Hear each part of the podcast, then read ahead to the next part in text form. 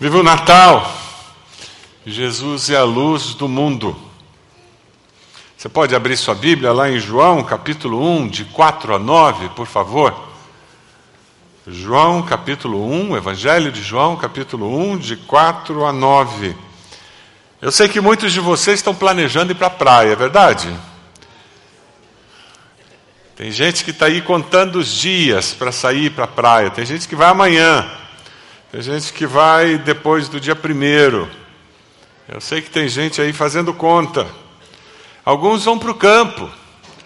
Mas quando você vai para a praia, para o campo, uma das coisas mais comuns é você ser afligido por insetos, né? Quem gosta de mosquito? Alguém gosta de mosquito? Alguém já descobriu por que, que Deus criou o mosquito? Essa pergunta eu vou levar comigo. Ah, é para alimentar sapo. Ah, tinha tanta coisa, outra maneira de alimentar sapo. E principalmente porque que eles cantam. Você já notou que mosquito canta? O mosquito faz parte do grupo de adoração.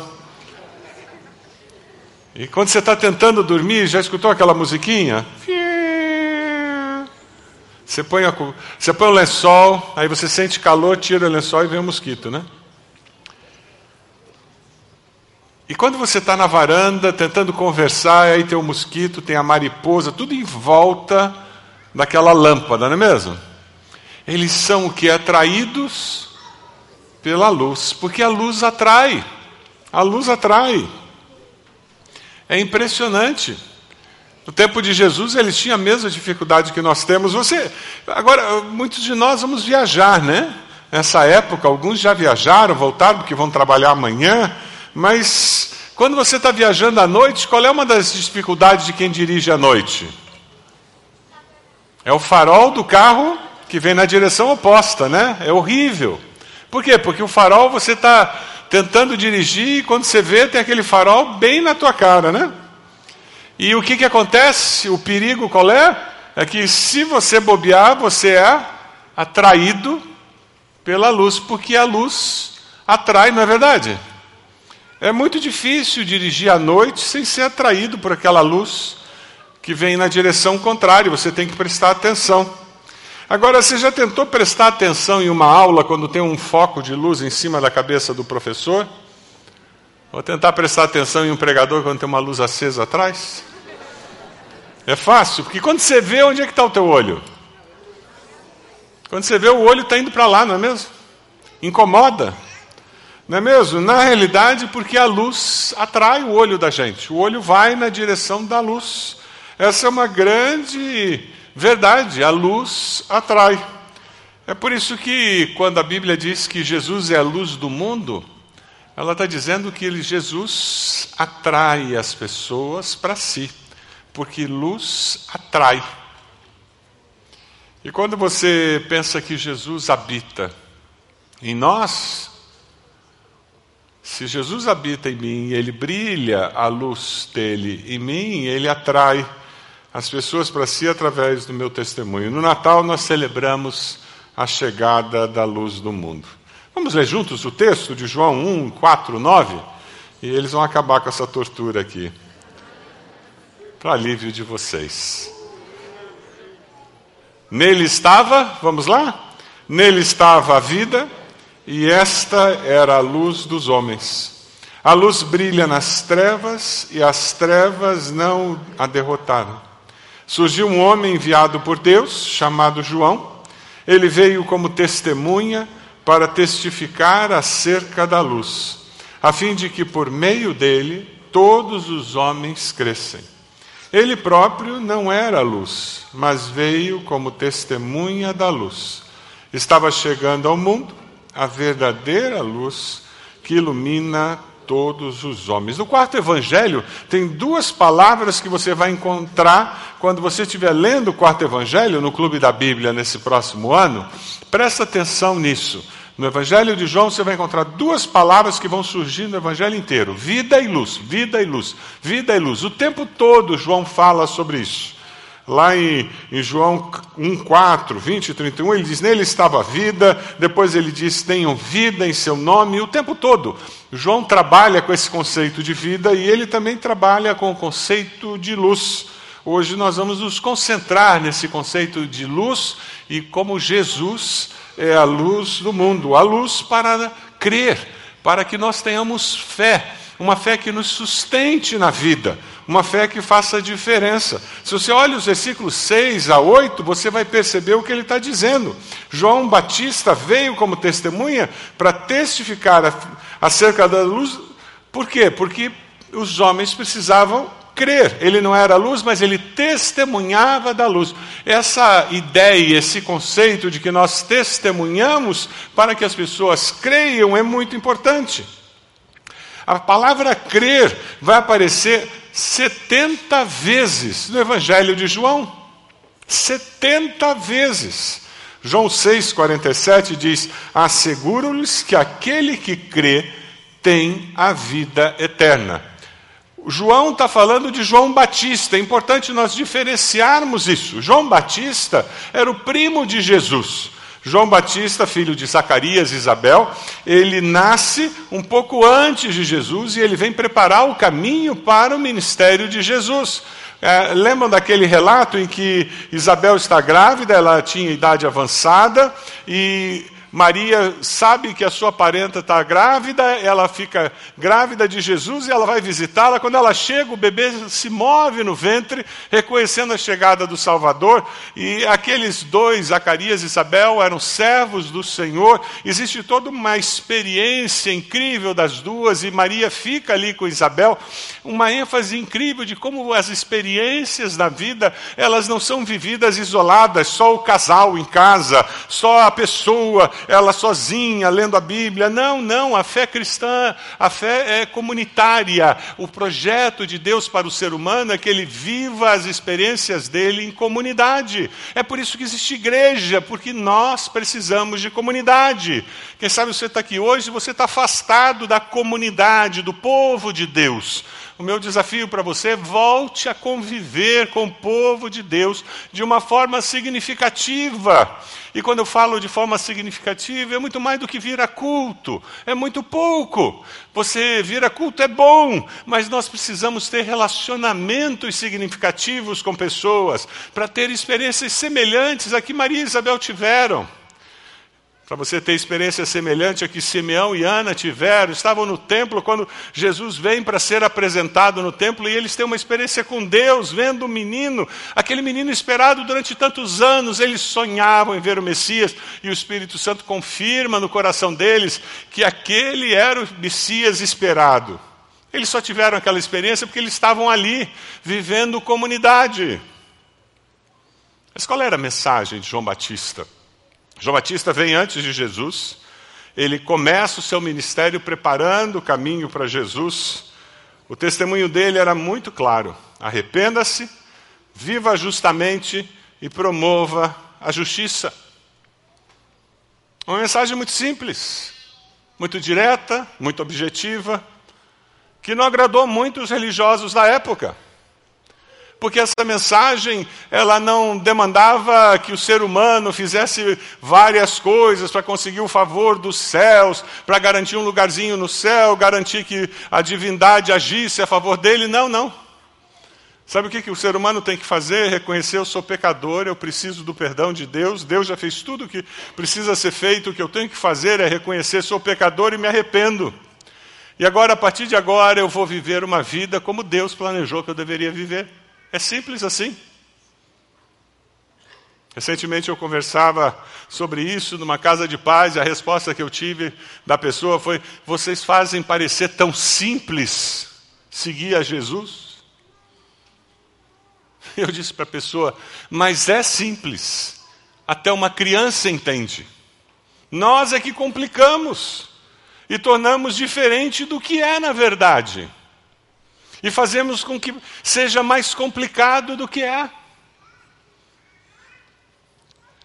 O Evangelho de Mateus nos ajuda a entender toda essa situação, falando sobre esse, esse, relato, quando diz: quando Jesus ouviu que João tinha sido preso, e o ministério de João vai acabar, ele será decapitado. Jesus volta para Galiléia e ele, de uma forma muito clara, define: O povo que vivia nas trevas viu uma grande luz sobre os que viviam na terra da sombra da morte, e raiou uma luz. Daí em diante, Jesus começou a pregar. O que, que Jesus começou a pregar? Arrependam-se, pois o reino de Deus está próximo. Mudou a mensagem? Não. A mensagem de Deus é a mesma. A mensagem de Deus é arrependam-se. Busquem a minha presença. Ele manda um filho, e esse filho vem, e esse filho diz: arrependam-se, aproximem-se de mim, venham até mim e descubram que eu desejo perdoar, que eu tenho um coração perdoador.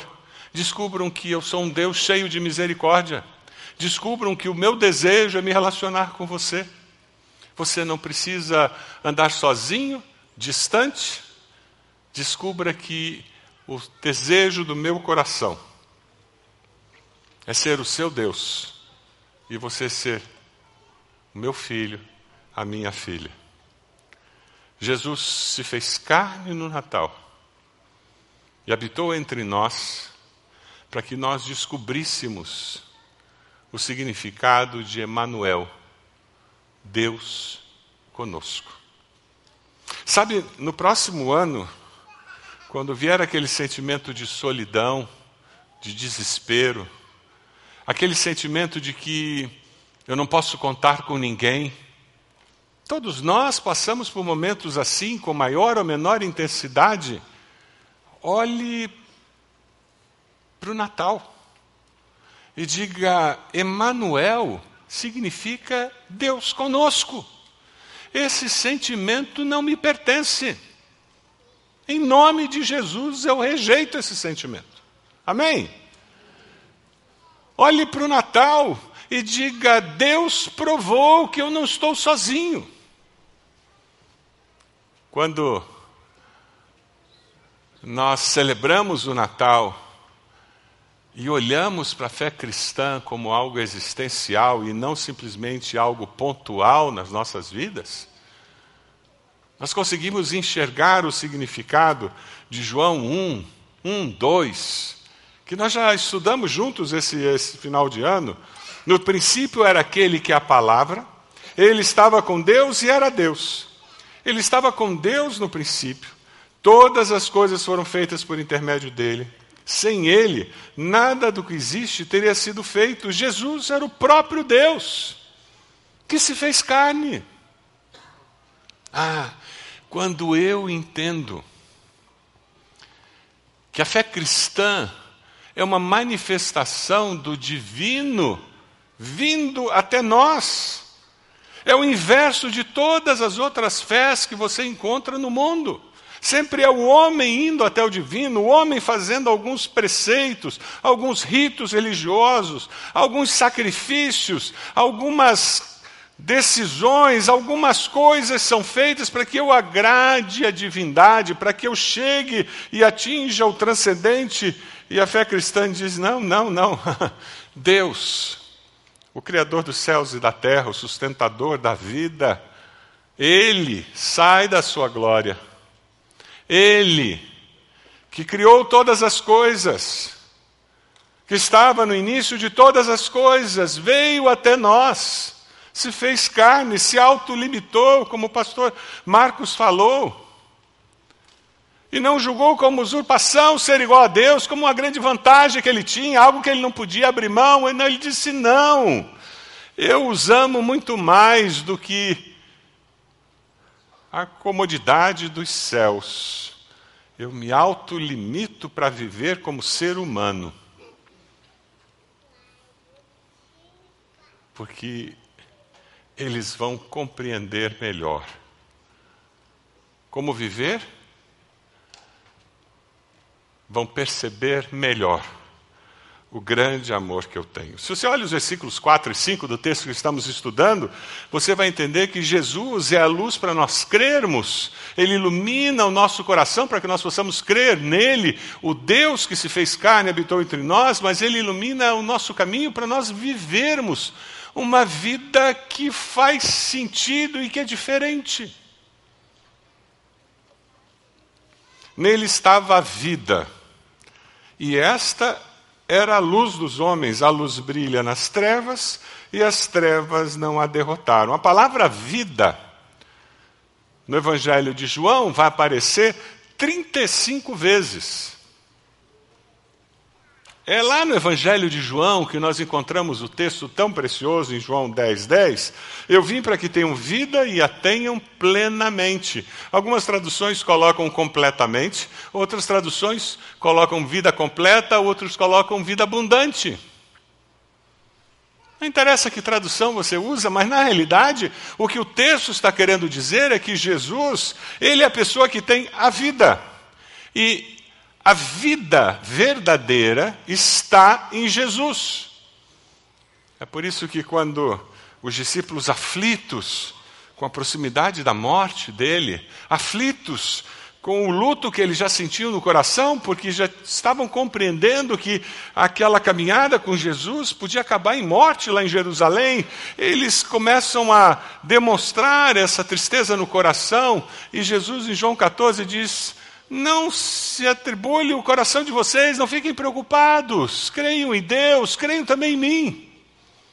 Porque no lugar para onde eu vou tem muitas moradas. Ele tirou a brochura do condomínio onde ele estava.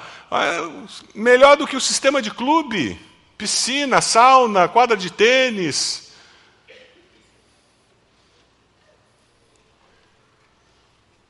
E ele diz: O lugar para onde eu estou indo tem muitas moradas, e olha, estou preparando uma para você. O financiamento já está pronto. Pré-aprovado.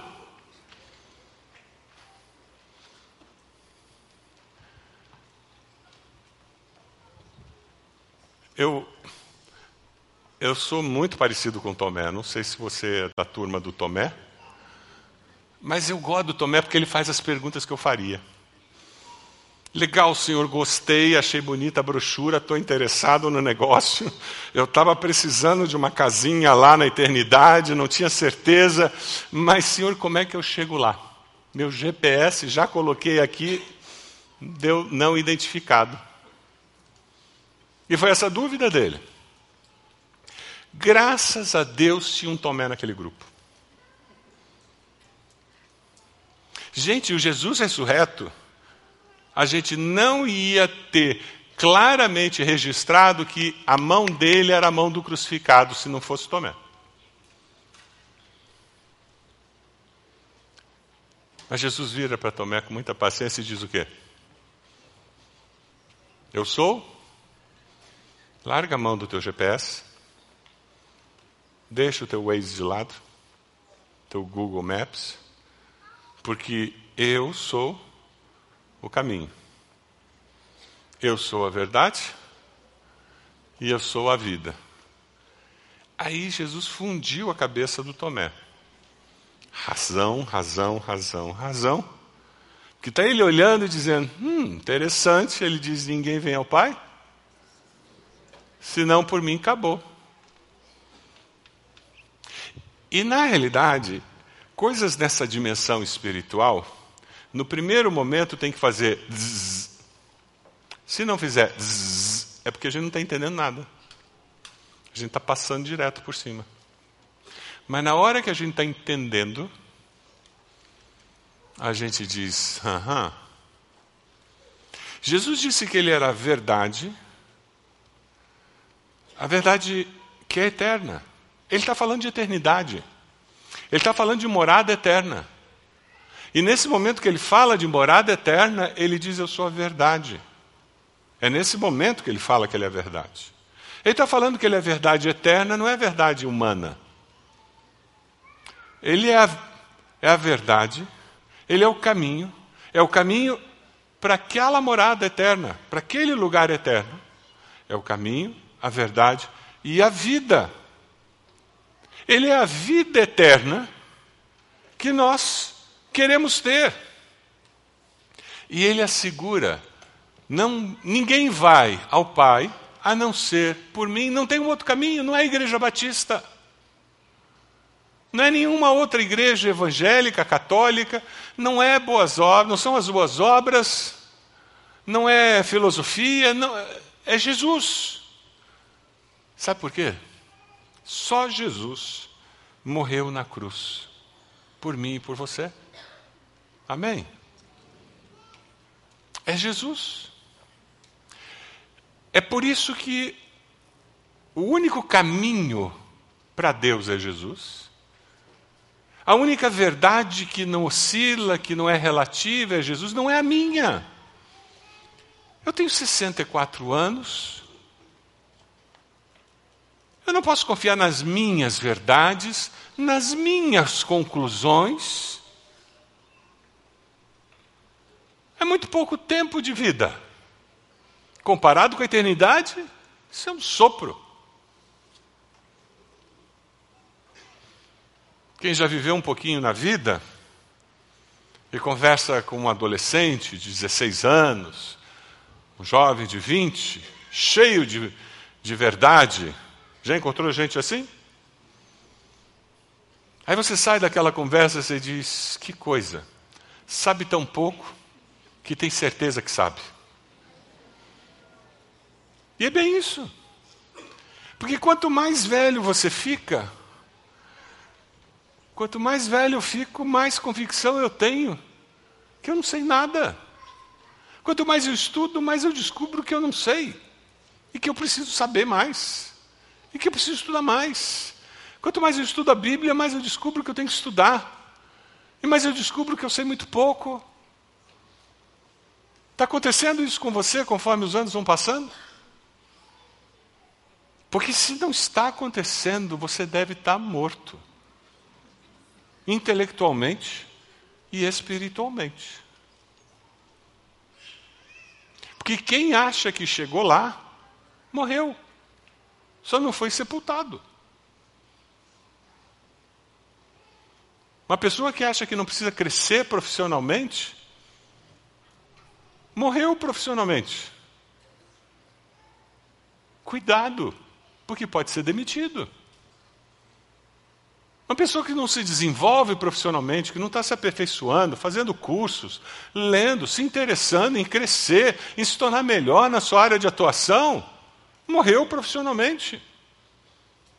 Cuidado. Cuidado. Espiritualmente, uma pessoa que não está crescendo, que não está lendo, não está procurando conhecer mais da palavra, do Deus da palavra, Cuidado.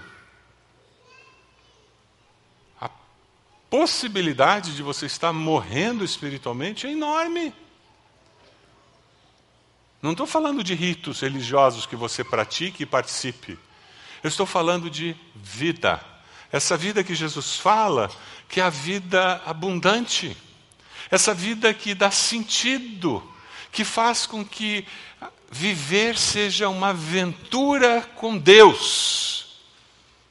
Quem sabe, quando você colocar seus alvos para 2020, esse vai ser um dos alvos. Eu quero que Deus me surpreenda em 2020 com desafios de fé, com experiências novas com Ele. Já imaginou colocar isso nos seus alvos para 2020? Deus, eu quero sentir frio na barriga. Eu quero ver o Senhor agindo como eu nunca vi antes. Que tal? Deus, eu quero, eu quero ler tua palavra com um frescor, como se ela fosse aquela água, aquela água gelada de um riacho da montanha num dia de calor. Você já fez uma caminhada na montanha, encontrou um riacho da montanha, se abaixou e pegou aquela água geladinha que vem da montanha? Colocar na nuca aquela água, oh, coisa gostosa, passar nos braços, jogar na cara e tomar um golinho daquela água. Meu desejo para você, como seu pastor, é que a tua alma tenha sede da palavra de Deus dessa forma, fome de Deus dessa maneira, que isso faça você acordar de madrugada para orar. Ah, eu quero o meu povo acordando de madrugada para orar. Eu oro para Deus acordar você de madrugada. Mas para orar, não é para ter insônia, não. Se você anda acordando de madrugada, pode dobrar o joelho. Porque é para isso que Deus está acordando você. Pega a tua Bíblia, vai para a sala, dobra o joelho e ora. E o sono vai chegar na hora certa. Quando você vencer a tua lista de oração, quando você lê o que Deus quer que você leia, você vai dormir. Tem o resto da vida para dormir depois. Sabe, vida.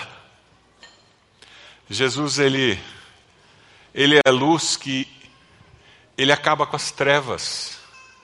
A questão toda desse texto é justamente nos ajudar a enxergar que trevas é ausência de luz. A ausência de Jesus na nossa vida produz trevas. Você, você já viu aqueles animaizinhos que ficam debaixo de pedra quando você levanta a pedra, porque eles gostam das trevas, né? Quando você levanta a pedra, o que acontece com eles? Eles saem correndo para se esconder aonde? Embaixo de outra pedra. Porque eles não gostam de luz.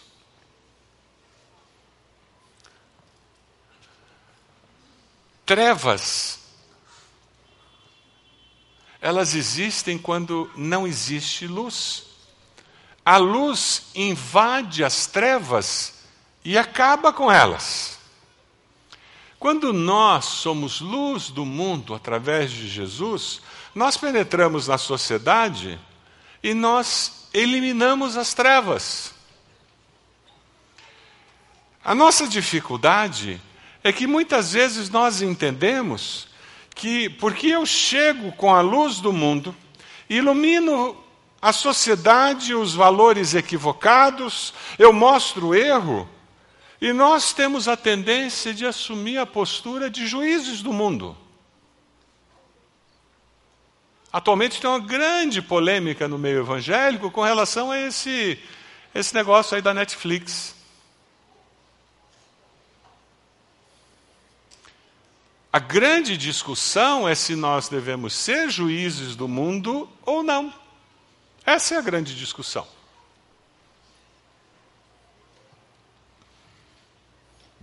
A nossa dificuldade é que muitas vezes, quando nós nos aproximamos da sociedade sem Deus, que vive nas trevas, e nós iluminamos essa sociedade com nossos valores cristãos, ao invés de nós mostrarmos o amor de Deus para essa sociedade, o que nós mostramos é juízo.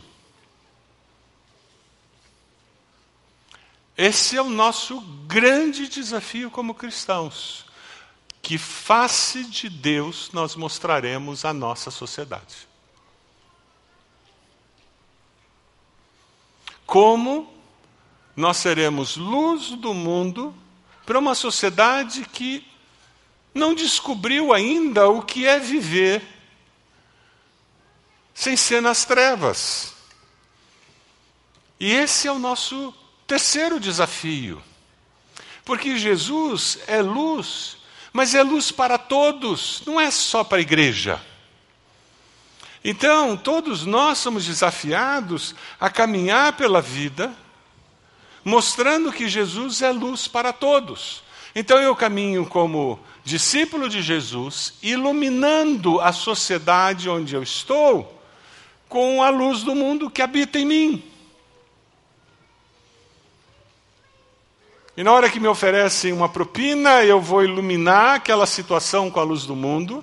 Na hora em que um colega está sendo discriminado no ambiente de trabalho, eu ilumino aquela situação e eu não discrimino aquele colega, eu trato com justiça, com igualdade.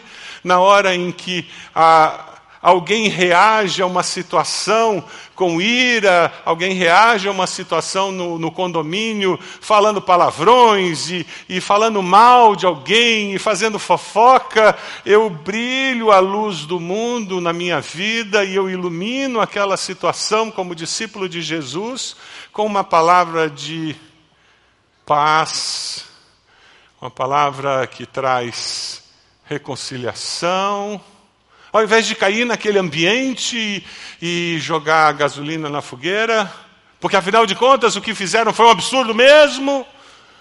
Percebe a, o desafio que nós temos? Porque Jesus, veja, ele estava chegando ao mundo, a verdadeira luz que ilumina todos os homens.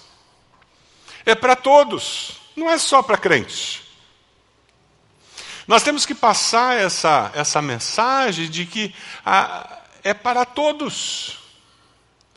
Ah, não é fácil isso não. É mais fácil a luz do mundo brilhar aqui dentro. É mais fácil. As pessoas têm que descobrir que Jesus é a única luz verdadeira, autêntica e real. Você acredita nisso? Diga amém. Eles têm que descobrir isso. E eles só vão descobrir isso se eles não se sentirem ameaçados por essa luz. Pelo contrário. Porque eles não estão acostumados com tanta luz.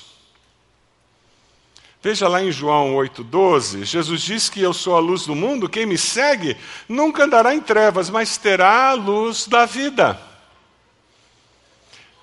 Na realidade, quando você chega perto de uma pessoa e você ilumina a vida dessa pessoa com seu código de ética, com seu comportamento, com seus valores, com seu jeito de ser, como discípulo de Jesus, ah, você está dizendo para essa pessoa: olha, tem um jeito de andar na luz que é diferente, e tem uma luz que é eterna.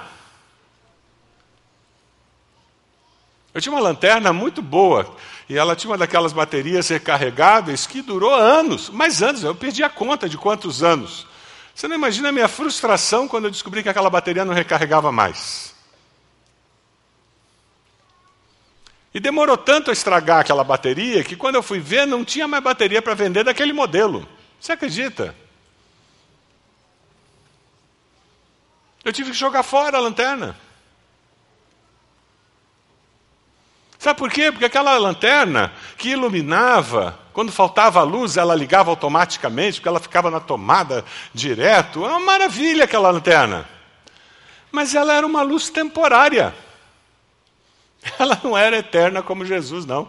Jesus ilumina eternamente a vida da gente. As pessoas precisam descobrir que Jesus é mais do que um programa de domingo. Jesus é mais do que um programa semanal para o PGM.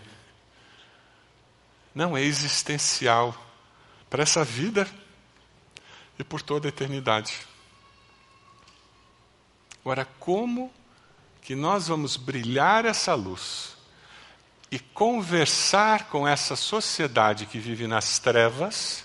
Para que eles não se sintam ameaçados, assustados com essa luz e saiam correndo para debaixo das outras pedras. Como fazer isso?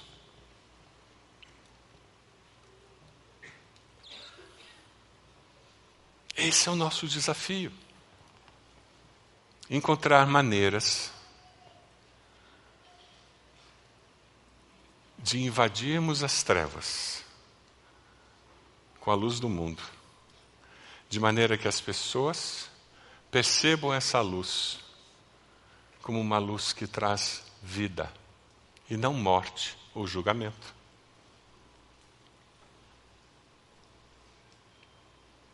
Você gosta de andar nas trevas? Dá para a gente fazer uma experiência? Você pode ficar de pé no seu lugar? Vitor, por favor.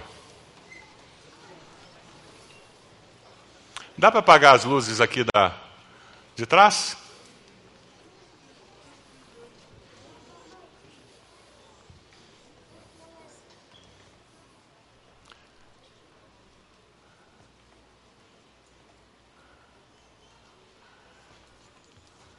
Vocês ainda estão vendo alguma luz?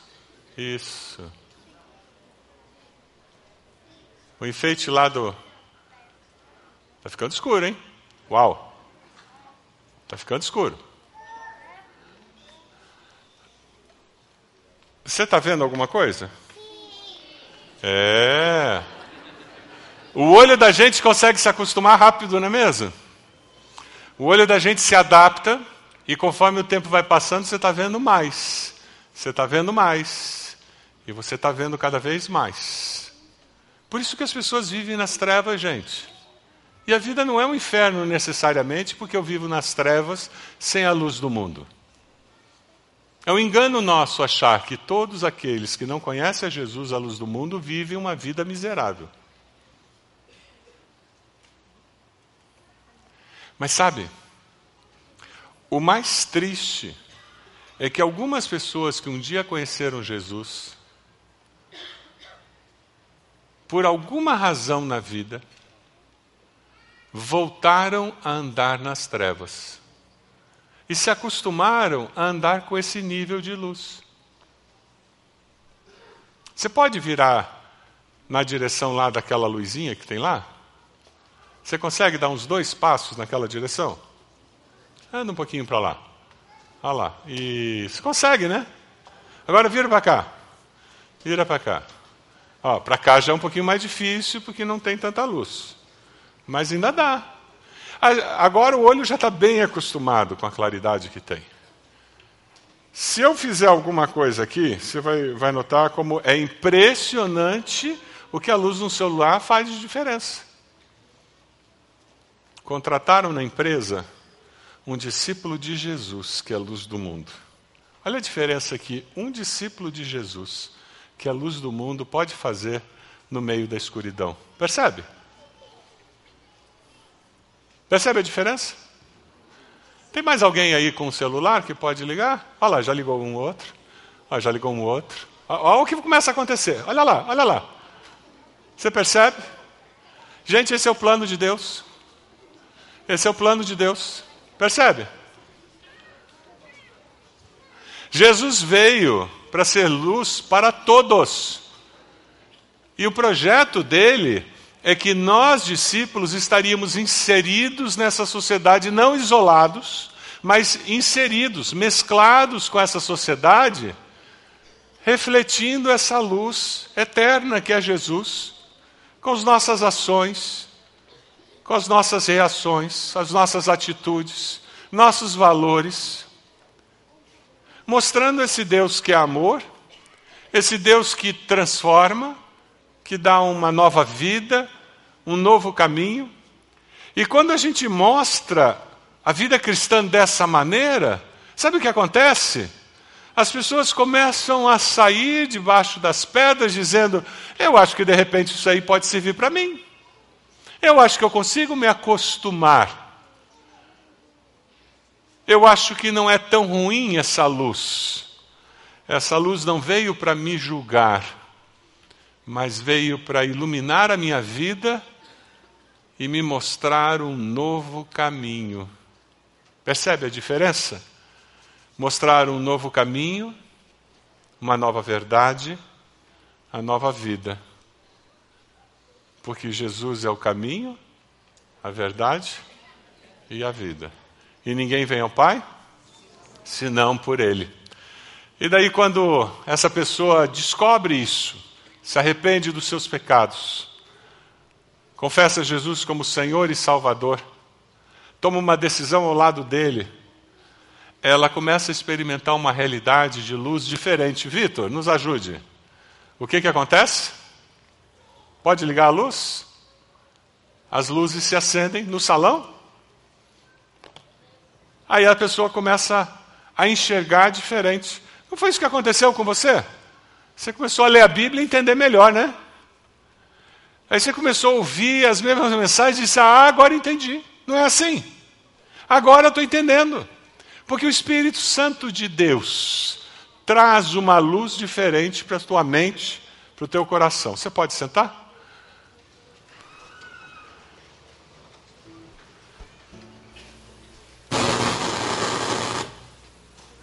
Esse não estava no programa, não, gente.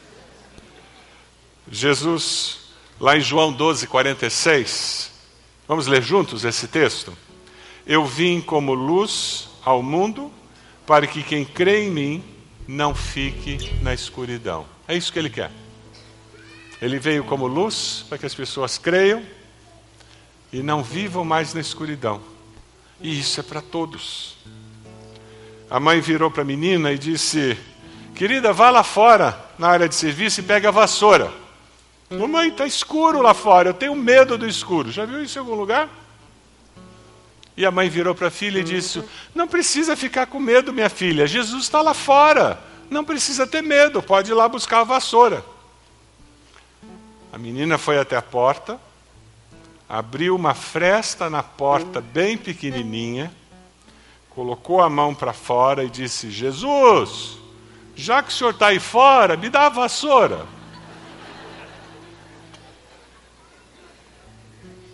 Ela resolveu o problema dela. Não sei se ela conseguiu a vassoura. Mas eu me lembro que durante algum tempo eu tinha medo do escuro. Muito medo do escuro. Eu fui criado numa casa em que não existia a possibilidade de dormir com a luz acesa. E eu via sombras no escuro. Alguém já viu isso?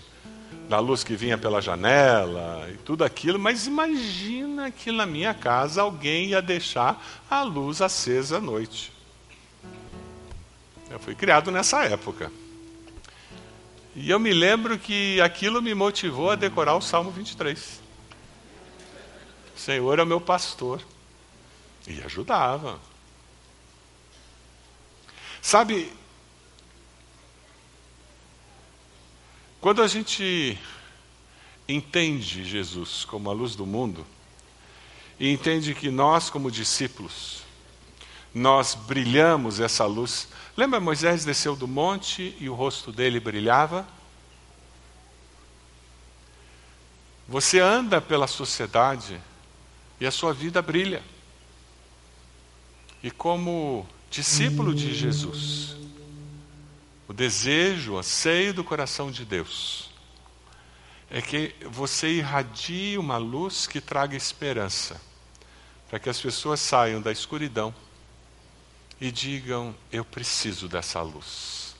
Eu quero essa luz. Eu quero essa vida. A mensagem de Natal traz um desafio para nós. Que a gente viva de tal maneira que o Cristo do Natal, aquele bebê que cresceu, virou um homem, morreu, ressuscitou e hoje está sentado à direita do Pai, que um dia voltará que Ele se manifeste através das nossas vidas, para que muitos, muitos, para que todos tenham oportunidade e muitos descubram que há vida e vida eterna em Cristo Jesus. Amém? Você pode abaixar sua cabeça? Nesse Natal você renova seu compromisso de brilhar por Jesus fazendo boas obras, vivendo de tal maneira que as pessoas digam: Eu quero esse Cristo para mim. Nesse Natal você retorna à comunhão do povo de Deus na igreja. Você quer viver comunidade. Nesse Natal você decide seguir a Jesus através do batismo, se identificando com Ele. Nesse Natal você confessa Jesus como seu Senhor e Salvador pessoal. Eu entendi, pastor. Faça uma oração onde você está dizendo: Senhor Jesus, eu reconheço que o Senhor veio, me amou, morreu na cruz no meu lugar. Diga isso para Ele. Eu te peço perdão pelos meus pecados. Confesso o Senhor como meu Senhor e Salvador. Diga isso para Ele. Eu confesso o Senhor como meu Senhor e Salvador. Toma minha vida em tuas mãos. Escreva uma nova história. Você fez essa oração, entregando a tua vida a Jesus? Onde você está? Levante a sua mão bem alto. Gostaria de orar por você. Graças a Deus. Graças a Deus. Pode abaixar. Deus abençoe. Aqui no meio, mais alguém? Levante a sua mão bem alto. Ali no canto.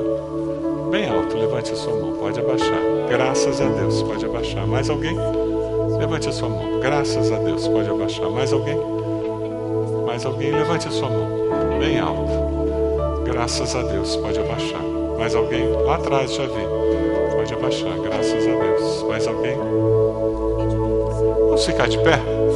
Nós vamos cantar. Eu queria convidar você que levantou sua mão dizendo: Eu, eu fiz essa oração pedindo Jesus para ser meu Senhor e Salvador. Eu hoje, na noite de Natal, eu quero tomar essa decisão ao lado de Jesus. Você pode vir até aqui à frente, nós queremos orar com você. Nós queremos abençoar a sua vida. Você pode sair do seu lugar e vir até aqui? Por favor, faça isso. Isso, graças a Deus, pode vir. Olha lá, já temos alguém vindo aqui. Mais alguém, sai do seu lugar, vem aqui. Nós queremos orar por você. Nós vamos começar a cantar. Olha lá, tem um menino vindo aqui. Olha lá, graças a Deus, temos um casal vindo. Olha lá, graças a Deus. Pode chegar enquanto nós cantamos. Pode vir, olha lá. Isso. Olha lá. Isso.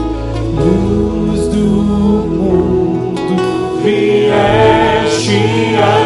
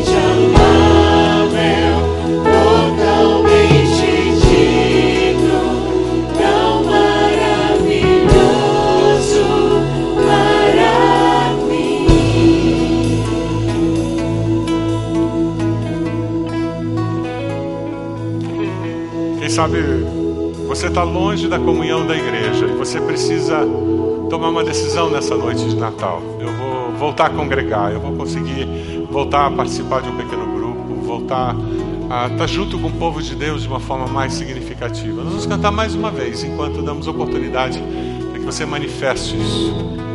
Venha até aqui à frente, nós vamos orar por você. Vamos cantar.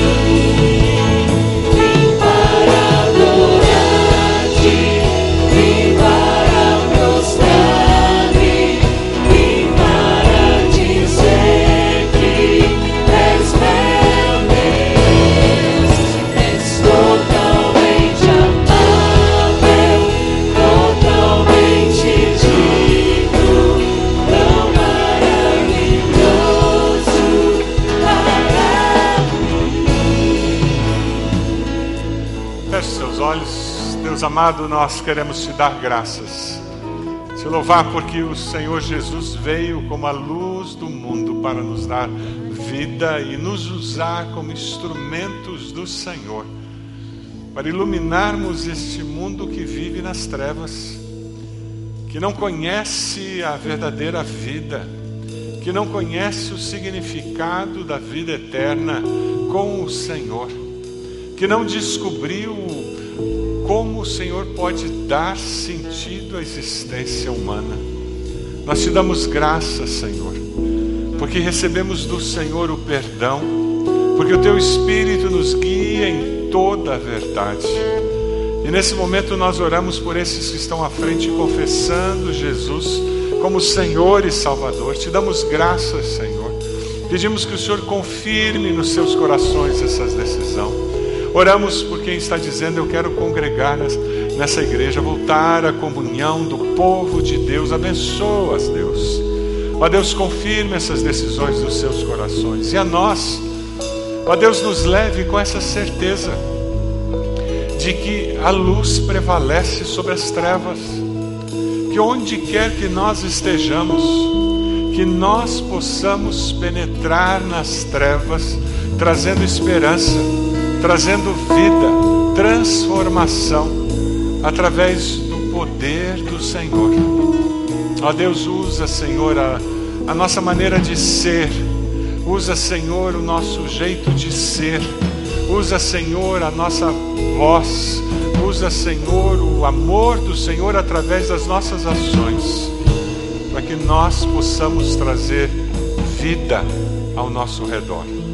Ó Deus, nós pedimos que o Senhor nos use para abençoar, para iluminar essa sociedade onde nós vivemos, onde nós estamos inseridos. Essa é nossa oração, no nome de Jesus. Amém, Senhor. Amém. Que Deus nos abençoe.